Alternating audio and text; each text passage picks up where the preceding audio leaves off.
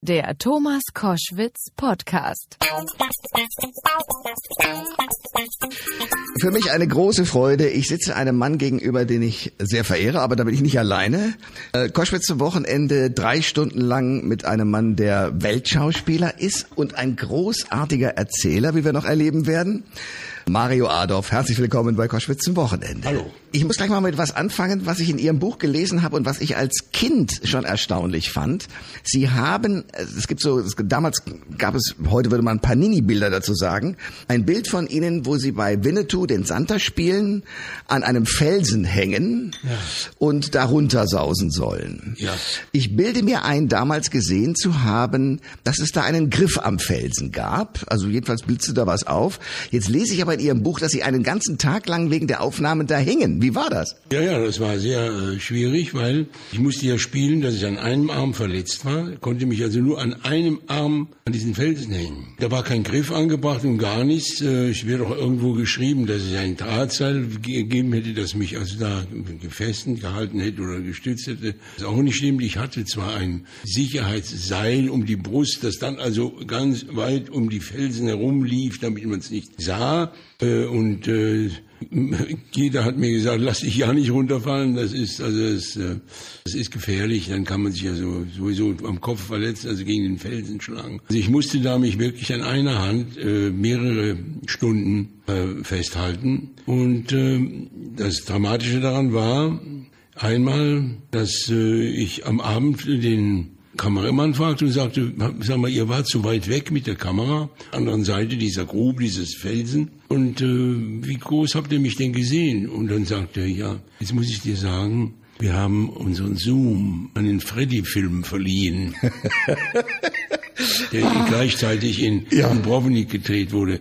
Da, ich, aha, und was habt ihr da gehabt? Was habt ihr, wie groß habt ihr mich gesehen? Sagte er, ja, so groß. Also so groß wie ein Sag 10 ich, ja, Zentimeter. Ja, sagt, also das hätte also meine Großmutter da hängen können. Sagte, ja, eigentlich ja. Aber ich, also bin ich natürlich ein bisschen ausgerastet und habe sie dazu gezwungen, für den, am nächsten Tag eine, eine Gerüst zu bauen, wo die Kamera äh, viel näher war. Und das haben sie dann noch getan. Und das, ich hatte allerdings dann so einen geschwollenen Arm, es also, es war schon sehr, sehr schwierig. Dazu kam dann, dass am Schluss ja nicht ich runtersauste, sondern eine Puppe.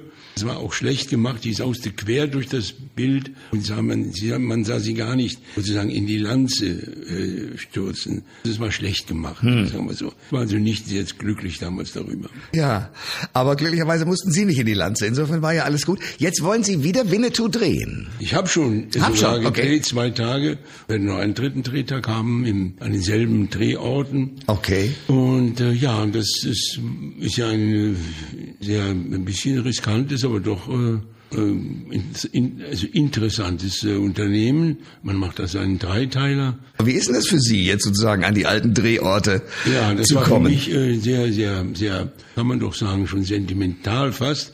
Weil Das ist ja über 50 Jahre her. Und da wieder mit den gleichen, da hinzukommen. Und ich selber auch ähm, stellte fest, ähm, dass ich da ähm, wieder Erinnerungen wieder in mir wach wurden.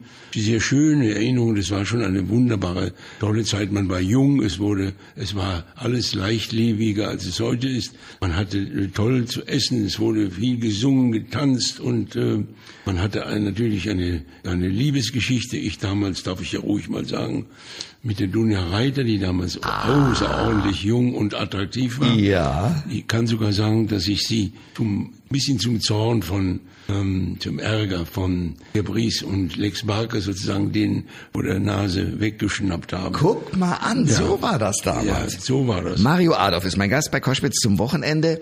Sie sind ein unglaublicher Erzähler. Ich habe äh, mit großem Vergnügen Ihren Geschichten gelesen. Ähm, ich habe mir die Frage gestellt, ob Sie vielleicht für Regisseure sogar ein anstrengender Schauspieler waren und sind. Und zwar, weil Sie ja immer eigene Vorschläge haben. Und die Engländer sagen, mach du deinen Job und ich mach meinen. Also die wollten das immer gar nicht.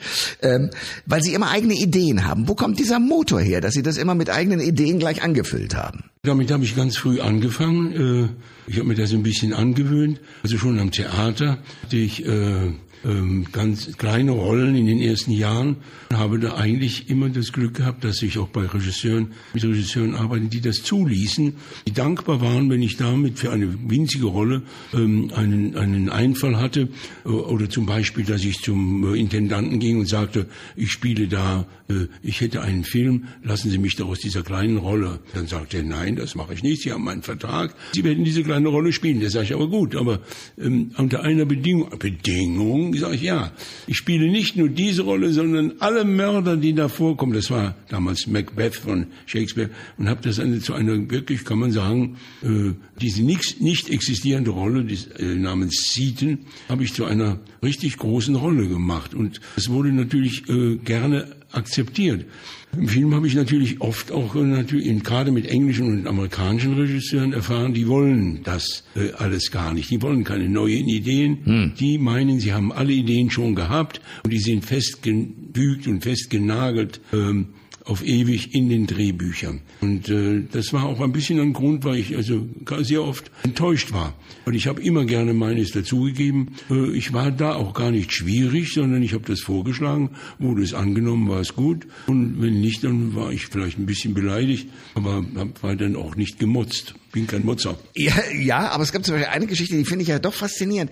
Sie haben ähm, einen Mörder gespielt, einen äh, richtig widerlichen sogar, und haben sich aber in den Gerichtsakten sozusagen nochmal auch Originalbefragungen rausgeholt, um sozusagen den Text genauer zu machen. Ja.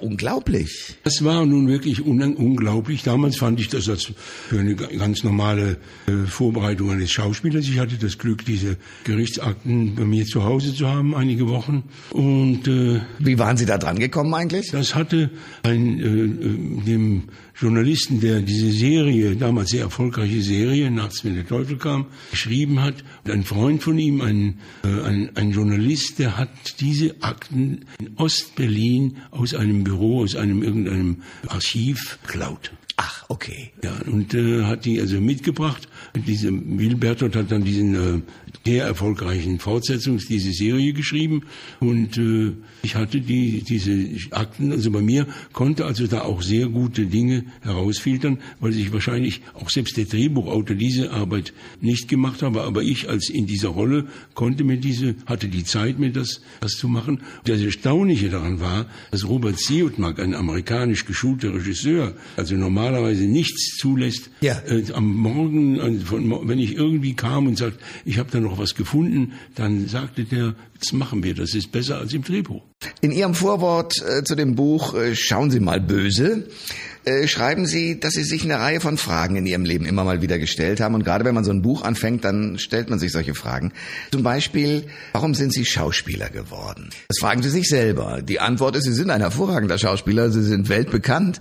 Aber ähm, war das wirklich, dass Sie als Zwerg äh, auf einer Schulbühne standen und wussten, damit geht es los? Oder wann ist in Ihnen dieser Gedanke gereift? Nein, eigentlich gar nicht. Das, äh, das war ein Zufall und ich erinnerte mich sehr spät eigentlich an diese, diese Geschichte, die mal passiert ist, dass ich äh, mit vier Jahren da einen siebten Zwerg spielen musste. ich war gar nicht freiwillig, wusste gar nicht, wie ich dazu kam. Vielleicht war ich ein bisschen aufgeweckter. Ich war ja in einem Waisenhaus dort äh, und äh, das andere waren also wirklich manchmal auch richtig äh, bisschen arme Kinder aus einem ganz ganz armen Niveau, äh, Milieu und äh, ich war da vielleicht schon ein bisschen dadurch, dass meine Mutter äh, lebte und mich da hingeben musste, aber auf der anderen Seite schön einkleidete, weil sie war Schneiderin. Äh, ich, stach vielleicht schon ein bisschen raus aus dieser Gruppe der, der Jungen, der Kinder im Waisenhaus. Aber damals habe ich noch nicht an Schauspiel oder sowas gedacht. Im Gegenteil, das war ja eine, eine negative Erfahrung. Der Bart ging los, das ist aus Verbandswatte und ich hustete und riss ihn mir ab und weinte und so weiter. Also es war keine... War kein großer Auftritt. Kein großer Auftritt, aber er hatte seinen kleinen Erfolg, in dem die Leute natürlich lachten darüber, sie lachten. Äh, ich habe dann später ja äh, mein Abitur gemacht und auch nachher äh, überhaupt noch keine Vorstellung gehabt von was ich, dass ich Schauspieler werden wollte. Es gibt ja Leute, die dann schon in der Schule Theateraufführungen machen und so weiter. Dazu gehörte ich überhaupt nicht. Und das war eine etwas allgemeine Situation. Wir hatten eine sehr schwache Schulbildung durch die Kriegszeit. Es war ein Jahr ausgefallen und wir hatten doch mehr oder weniger das Bedürfnis, erst einmal selber etwas zu lernen. Das war also eigentlich mehr ein Studium Generale, das wir da durchmachten, die ersten Semester. Und dann erst äh, durch die Begegnung mit dem, ähm, mit dem Studententheater kam ich dann in, in ähm, Berührung eben mit dem Theater und das hat sich dann fortgesetzt. Ich ging im fünften Semester dann nach Zürich, wo ich dann als Komparse äh, Geld verdienen konnte am, am berühmten Schauspielhaus in Zürich und das hat dann wohl die äh, war wohl die Initialzündung. Das mit der Schauspielschule. Sie schreiben in Ihrem Buch, ähm, dass man ja im Gegensatz zu anderen Berufen äh, sozusagen die Prüfung als erstes macht und dann erst äh, kommt man sozusagen in den Beruf hinein. Und das Blöde ist, dass man sozusagen als Anfänger natürlich sehr öffentlich dasteht, was ziemlich doof ist, ja. wenn das schief geht, im Verhältnis zu, was weiß ich, einer verhauenen Arbeit irgendwo bei einer Ausbildung. Ähm, erzählen Sie mir mal von Ihrer, Ihrem Vorsprechen, weil das ging ja buchstäblich nach vorne los. Ja, das war also, ich hatte ähm, auf der Wohnungssuche in München, ähm, bin ich zufällig an der Schauspielschule vorbeigekommen. Ich hatte den Namen schon mal gehört, Doof Falkenberg Schule, äh, Schauspielschule der Münchner Kammerspiele oder der Stadt München, irgendwas stand auf diesem blauen Schild. Ich bin also reingegangen und habe dann, äh, ein, man hat mir dann gesagt, ja, das ist schon viel zu spät, für nächstes Jahr ist also alles schon voll und die, aber wenn Sie schon mal da sind, füllen Sie mal diesen Bogen aus und dann äh, haben Sie ein Foto und dann äh, können wir ja mal sehen, was daraus wird. Ich habe dann wieder am Bau gearbeitet äh, in meiner kleinen Heimatstadt Mayen in der Eifel. Eines Tages kam meine Mutter mit einem vorwurfsvollen Blick und einer Geste, was hast du denn da gemacht, haut ihm diesen Brief auf die flache Hand und ich stieg vom Gerüst runter und sie sagt, du hast da was gemacht, Vorsprechen an der, bis zur Vorsprechen an der Falkenberg-Schule eingeladen. Ja. Sag ich, äh, warum hast du mir das nicht gesagt? fragte sie. Da sagte ich, ich hatte es vergessen. Und das stimmte. Ich hatte es inzwischen schon vergessen. Es war so für mich eine Episode. Ich bin vorbeigegangen ohne große Hoffnung. Dann sagte man mir noch, ja, das sind über 200 Anwärter, die dort äh, sich bewerben. Dann werden noch 80 äh, zum Vorsprechen vorgeladen und von denen werden 12 bis 16 aufgenommen. Habe ich mir ausgerechnet, dass ich da keine große Chance hätte. Da ich aber in den Ferien mit dem am Bau verdienten Geld eine Italienreise machte, dachte ich, dann fahre ich diesmal eben über München äh, nach Italien und mache dann da gerade mal die diese Prüfung. Und äh, ich hatte damals keine Ahnung, äh, wie, wie man Texte, große Texte lernt, dass das eine Technik ist, die man sich aneignen kann Jedenfalls, ich habe dann Szenen vorgesprochen, die ich schon mal am Theater gesehen hatte von anderen Schauspielern, die ich dann behalten habe. Weil ja, das finde ich phänomenal, dass Sie Leuten zugucken und deren Texte sich haben merken können. Ja. Das ist ein Talent. Auch. Ja, ja, ja. ich, ich habe sehr oft auch meine eigenen Texte schnell vergessen, aber die von Kollegen und so weiter, von Schauspielern, die ich mochte, und so, habe ich dann behalten, bis heute noch, wenn man so will. Okay. Ich habe dann also vorgesprochen, aber ich, ich hatte dann mir ausgewählt eine, eine Szene, die auch gar nicht mein, meine Rolle war. Das ist der Ferdinand in Wallensteins Tod, hm. der äh, Piccolomini, der junge Piccolomini, der dann, äh, ich sah das noch in Zürich vor mir, wie der einen langen Anlauf nahm, auf die Bühnenrampe zu äh, lief und mit dem Warten blast, blast, oh, wären es die schwedischen Hörner und ging's von hier gerade ins Feld des Todes. Und so. Das konnte ich noch auswendig ähm, und machte das auch und sprach das vor, fing also an mit, äh, mit dem Monolog und dann irgendwann dann die Stelle, wo ich dann nach vorne stürzte, blas, blas, oh, ist die Schwede. Aber die Bühne war so klein, diese Vorsprechbühne in der Falkenberg-Schule, ja. dass ich im, im, auf einmal merkte, das ist ja hier viel zu klein. Ich rannte, war aber schon losgerannt und hatte also voll, volles Speed und krachte dann über die Rampe hinaus in den Zuschauerraum. Und lag ich dann da auf dem Boden und äh, die Leute, die, die Kommission, die da uns das lachten natürlich ja. über, über meinen Sturz. Und ich sagte nur Scheiße, nicht wahr? Und dachte, alles aus, zu Ende, fertig. Ich weiß noch, dass ich dann in dieses Büro ging und der Sekretärin sagte, können Sie mir äh, äh, irgendwie bestätigen, dass ich durchgefallen bin?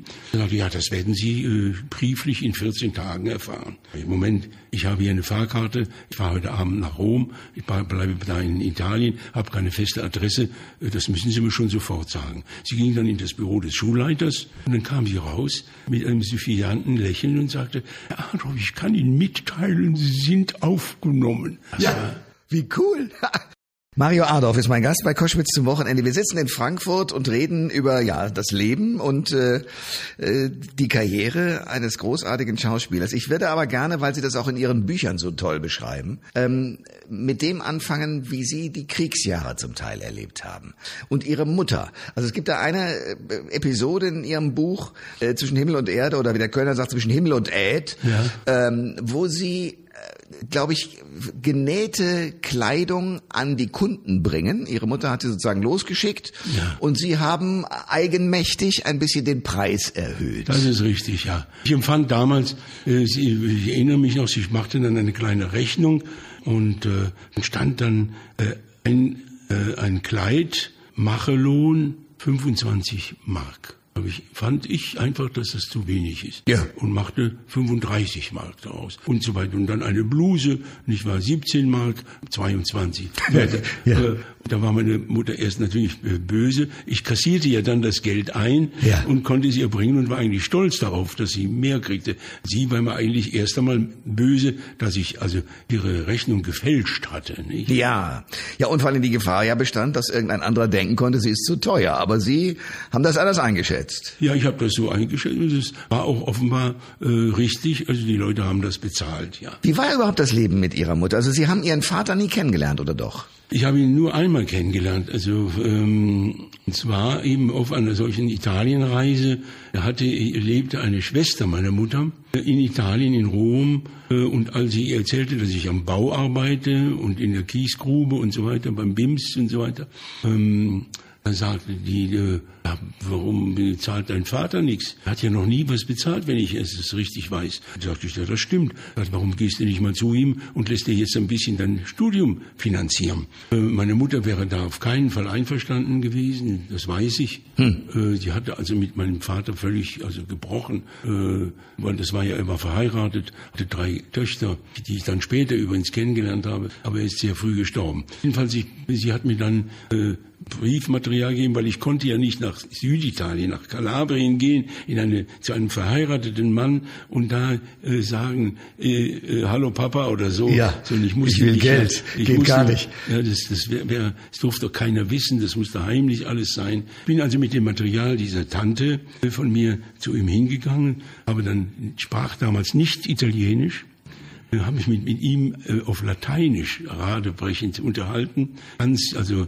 äh, konnte zuerst auch gar nicht allein mit ihm sprechen. Ich musste aber allein mit ihm sprechen. Meine Tante hatte mir einen Brief äh, gegeben, wo all diese ganze Geschichte auf Italienisch äh, dargestellt wurde. Und dann äh, musste ich nun ihn alleine erstmal kriegen. Da musste ich also erst einmal radebrechend sagte, ich bin ein, ein Vertreter einer Firma äh, und so weiter und äh, habe hier einen ganz neuen Apparat, er ist höchst äh, geheim und ich darf das nur mit den Chefärzten, mit den Röntgenärzten so weiter besprechen, aber ohne, ohne Personal. Das hat funktioniert. Dann saß ich ihm alleine gegenüber, gab ihm den Brief, er las ihn, rauchte, da war schwerer Raucher. Und ähm, fragte dann auf Italienisch nicht, ob ich das bin, sagte, ja, das bin ich.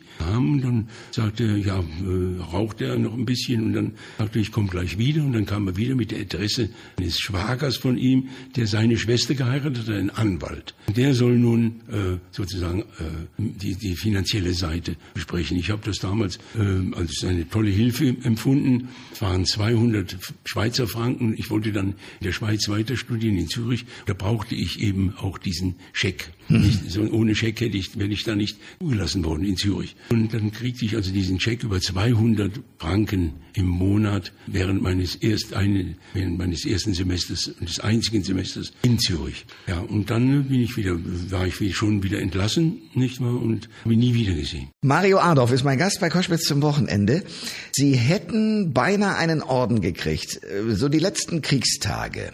Und Sie entdecken irgendwie, ich weiß gar nicht mehr genau wie, weil ich habe das ja nur so gelesen, zwei Amerikaner, die, glaube ich, mit dem Fallschirm abgesprungen waren, irgendwie sich verletzt hatten. Und Sie sind dabei hin, äh, wären ja eigentlich deren Gegner gewesen, aber haben sich gar nicht so verhalten, sondern sind mit denen irgendwie umgegangen. Ja, also ich dachte an, an meine Englischkenntnisse. Ich dachte, jetzt sehe ich diese tollen Burschen hier, diese Amerikaner, in diesen wunderbaren Lederjacken mit Pelzkragen, äh, an einen Baum lehnen. Einer hatte das Bein gebrochen, der andere hatte ihm also da notdürftig also das Bein geschient und äh, sie hat noch ein Feuerchen gemacht, mit, also im Winter, das war, war ja äh, Ende Februar oder Mitte Februar etwa. Aber dann sah ich dann diese beiden Burschen da sitzen und äh, ging dann auf den zu und kramte in meinem englischen Wortschatz rum und sagte, mein erster Satz, den werde ich nicht vergessen, und sagte auf Englisch, Where are you in pain? Wo tut Ihnen weh? Wo haben Sie, wo haben Sie Schmerz? Ja. Das war ja nur eine dumme Frage, weil er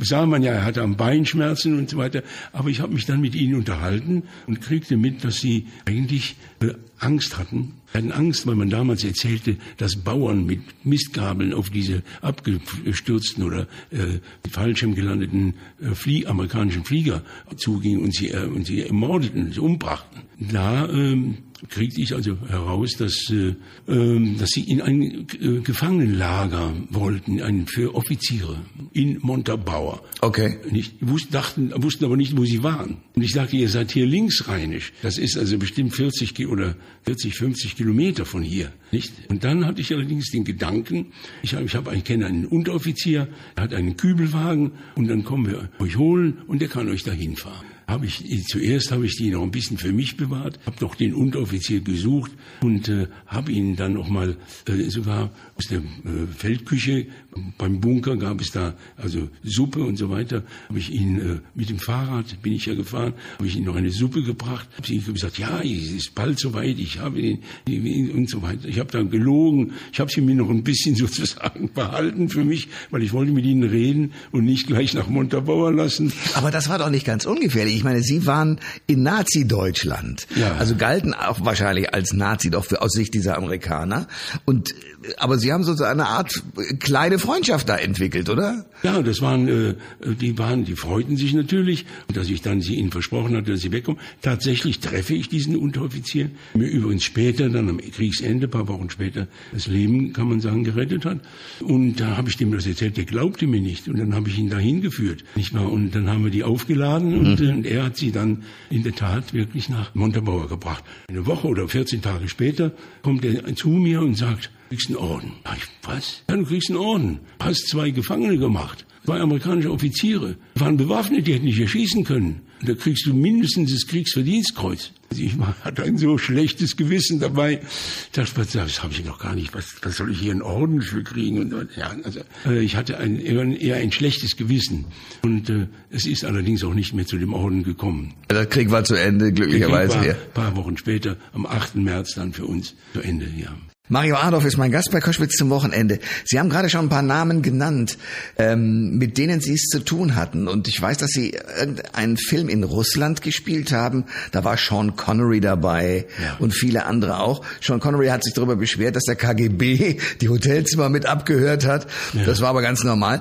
Äh, wie, wie, wie sind Sie an diese ausländischen Produktionen gekommen? Ich habe damals in Italien gewohnt. Mhm. Nun war dieser Film, der hieß Das Rote Zelt. Das war nun eine italienische Geschichte nämlich den Absturz dieses Luftschiffs italienischen Luftes am, am Nordpol. Ja. Das war eigentlich die Geschichte. Das rote Zelt, da wurden diese Leute, die da abgestürzt waren, zum Teil gerettet. Einige starben, äh, und andere äh, hatten sich in, äh, dort in den wochenlang äh, am Leben gehalten äh, in einem Zelt. Das ging um die Welt, die Nachricht damals. Und der General Nobile, also ein Italiener, kam sehr stark in die Kritik, weil er sich erst einmal so als erster hat ausfliegen lassen. Also äh, keine, also eine typisch italienische Geschichte, wenn man will. Diese Leute, die da blieben auf dem Eis, wurden von einem russischen Eisbrecher gerettet. Das war dann sozusagen die Heldentat der Russen und das war das Interesse der Russen, dass man diesen Film macht. Wir haben den als italienische, äh, russische, leider dann auch später amerikanische Vorproduktion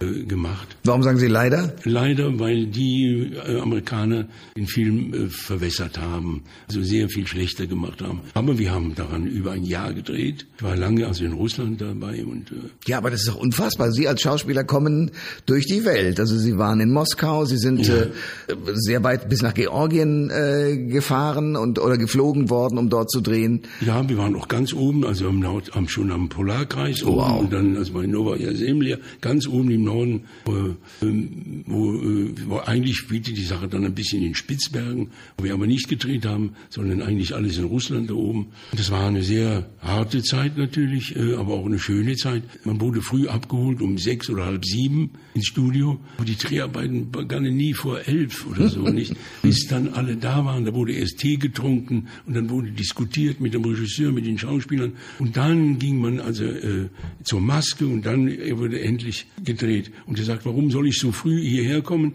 Ich möchte gerne, verdammt nochmal, mein Frühstück im Hotel. Die machen aber erst Frühstück ab sieben. Dann hat man die, äh, äh ich habe mich beschwert bei den Russen und dann hieß es, die Ministerin selber setzt sich dafür ein, jetzt, sie kriegen jetzt ab halb sieben Frühstück. Und am nächsten Morgen dachte nun Hardy Krüger, jetzt gibt's das Frühstück und äh, kein Frühstück. Und dann, als der Kellner um sieben kam, musste er schon weg hm. äh, und sagte dann, wieso ist die, die, die, die Frau Furzeva hieß die ausgerechnet.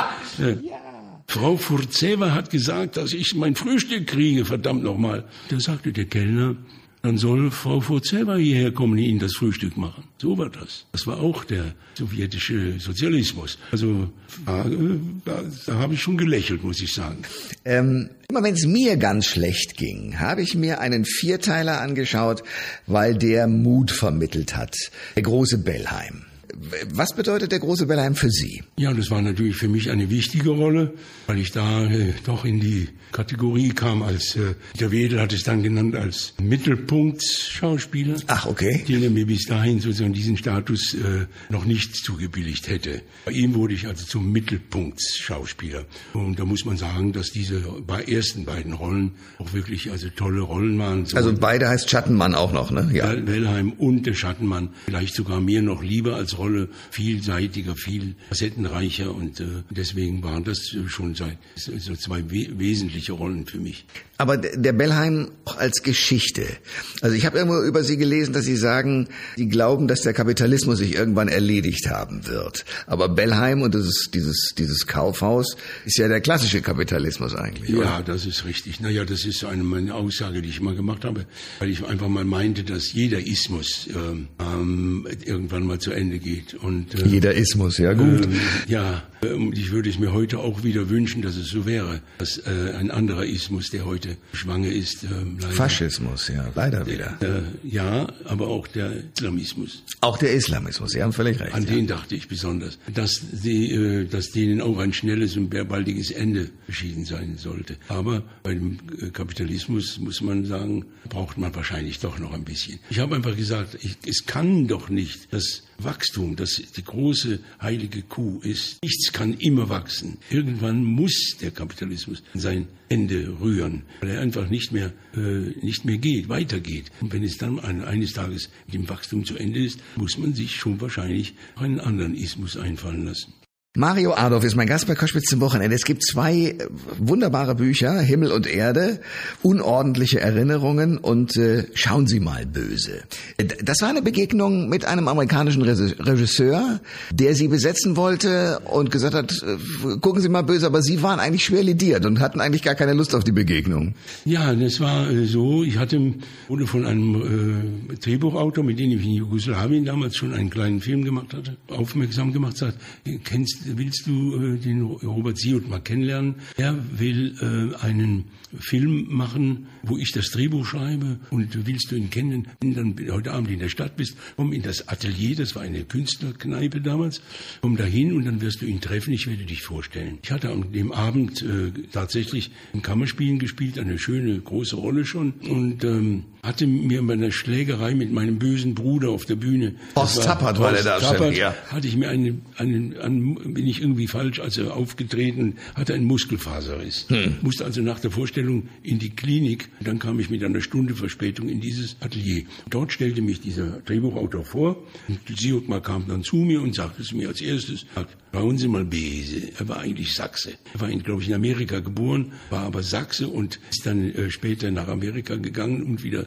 war dann wieder ein Rückkehrer. Robert Siotmak, der berühmte Filme gemacht hat, die, die Wendeltreppe. 39 Stufen. Ach, großartig. Hitchcock, ja. Hitchcock, ja. das war Siotmak. Also er war ein berühmter Hollywood-geschulter Mann.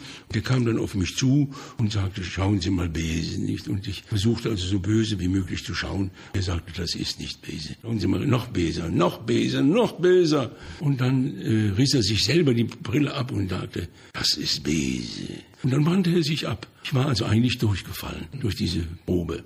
Dann sah er wohl, dass ich dann hinkte, mit meinem Stock wegging und dann sagte er, was haben Sie denn am Bein? Sag ich, ja, ich habe einen Muskelfaserriss, ich hatte einen Unfall heute Abend, komme gerade aus der Klinik. Ach, und kniete sich auf den Boden, beschaute sich mein, meinen Schenkel, Unterschenkel, sagte diese Kurpfuscher. Und dann kommen Sie mal mit. Und dann nahm ich mit in sein Hotelzimmer, äh, Hose runter, Unterhose auch, was mir schon merkwürdig vorkam. Und dann nahm er dann ein, aus einer großen Kiste, die voller Medizinsachen war, einen sogenannten, diesen Eisspray, den wir heute äh, jeder kennt. Damals Beim Fußball, aber, ja, ja. ja. Für Fußballer und so weiter nicht. Aber damals eine Neuheit war äh, aus den Staaten. Dann hat er mich eingesprüht und sagte dann, so, jetzt gehen Sie mal, na und, tut's noch weh? Und ich log natürlich und sagte, überhaupt nicht. Und dann äh, gingen wir wieder zurück und auf einmal sagten die, Robert, wo warst du denn? Ja, wo hast du denn? Sagte er, ja hier, ich habe meinen Teufel geheilt der spielt meinen Teufel. Jetzt zeigen Sie es ihm mal, sagt er zu mir. Und dann sagt er, seht mal, wie Bese der gucken kann. Auf einmal konnte ich Bese gucken, nachdem er mich geheilt hat. Mario Adolf ist mein Gast bei Koschwitz zum Wochenende. Das letzte Mal, ich habe Sie gesehen an Pfingsten.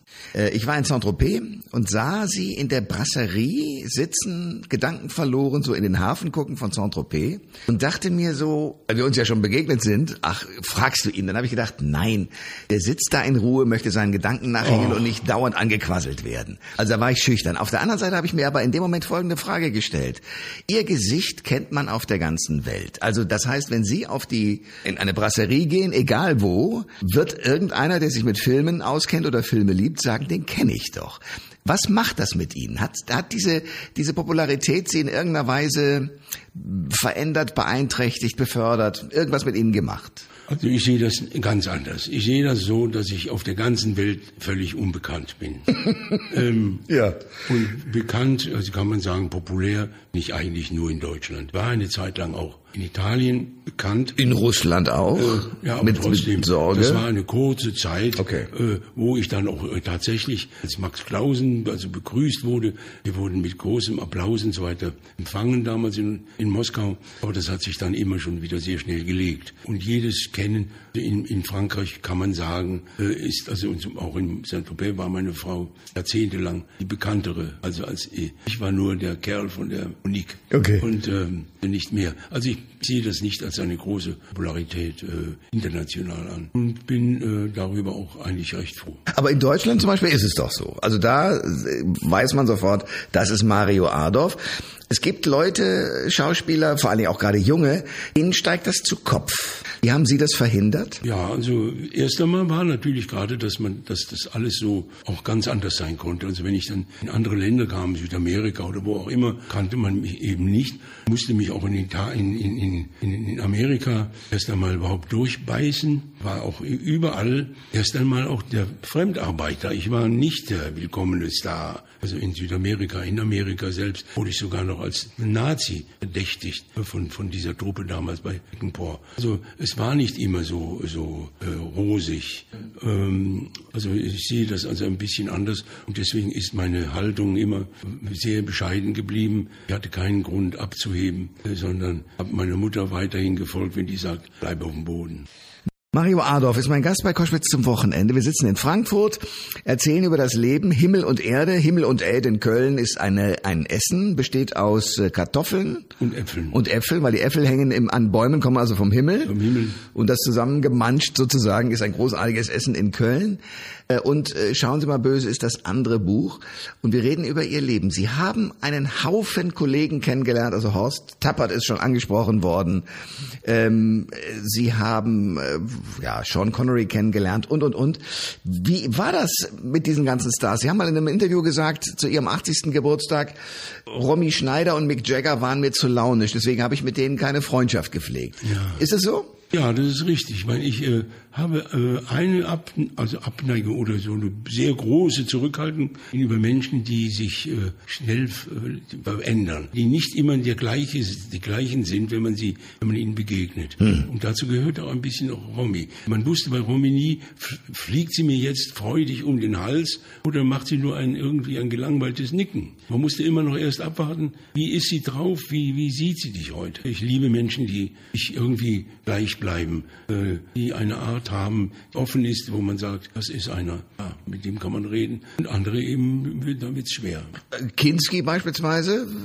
Kinski war nun wirklich ein Verrückter, nicht? Also ein, äh, also er war schon ein sehr außerordentlicher Typ, der auch übrigens, äh, von dem man auch nicht wusste, wie sie dann, wie sie dann, er hasste mich einmal, hat mich also angeschwärzt und so weiter. Dann sah ich ihn wieder in, äh, auf Gran Canaria, wo wir in einem Western zusammenspielten. Ich spielte den mexikanischen Bandenchef und der einer, einer Bande. Und als ich darunter kam, dieses Kinski spielt mit. Und dann auf einmal kam Kinski angebraust in einem Jeep, stieg aus, kam auf mich zu, sagt, Mario, komm, ich muss dir dein Pferd zeigen. Also, das ist ja Kinski, sag mal sowas. Er zeigte mir tatsächlich ein Pferd. Es war ein tolles Pferd. Ich dachte immer, hat er jetzt da irgendeinen Hintergedanken? Ist das ein besonders gefährliches Tier oder was? Hm. Nicht? Nein, es war ein wunderbares spanisches Reittier. Fantastisch. Dann zeigte er mir seinen Gaul.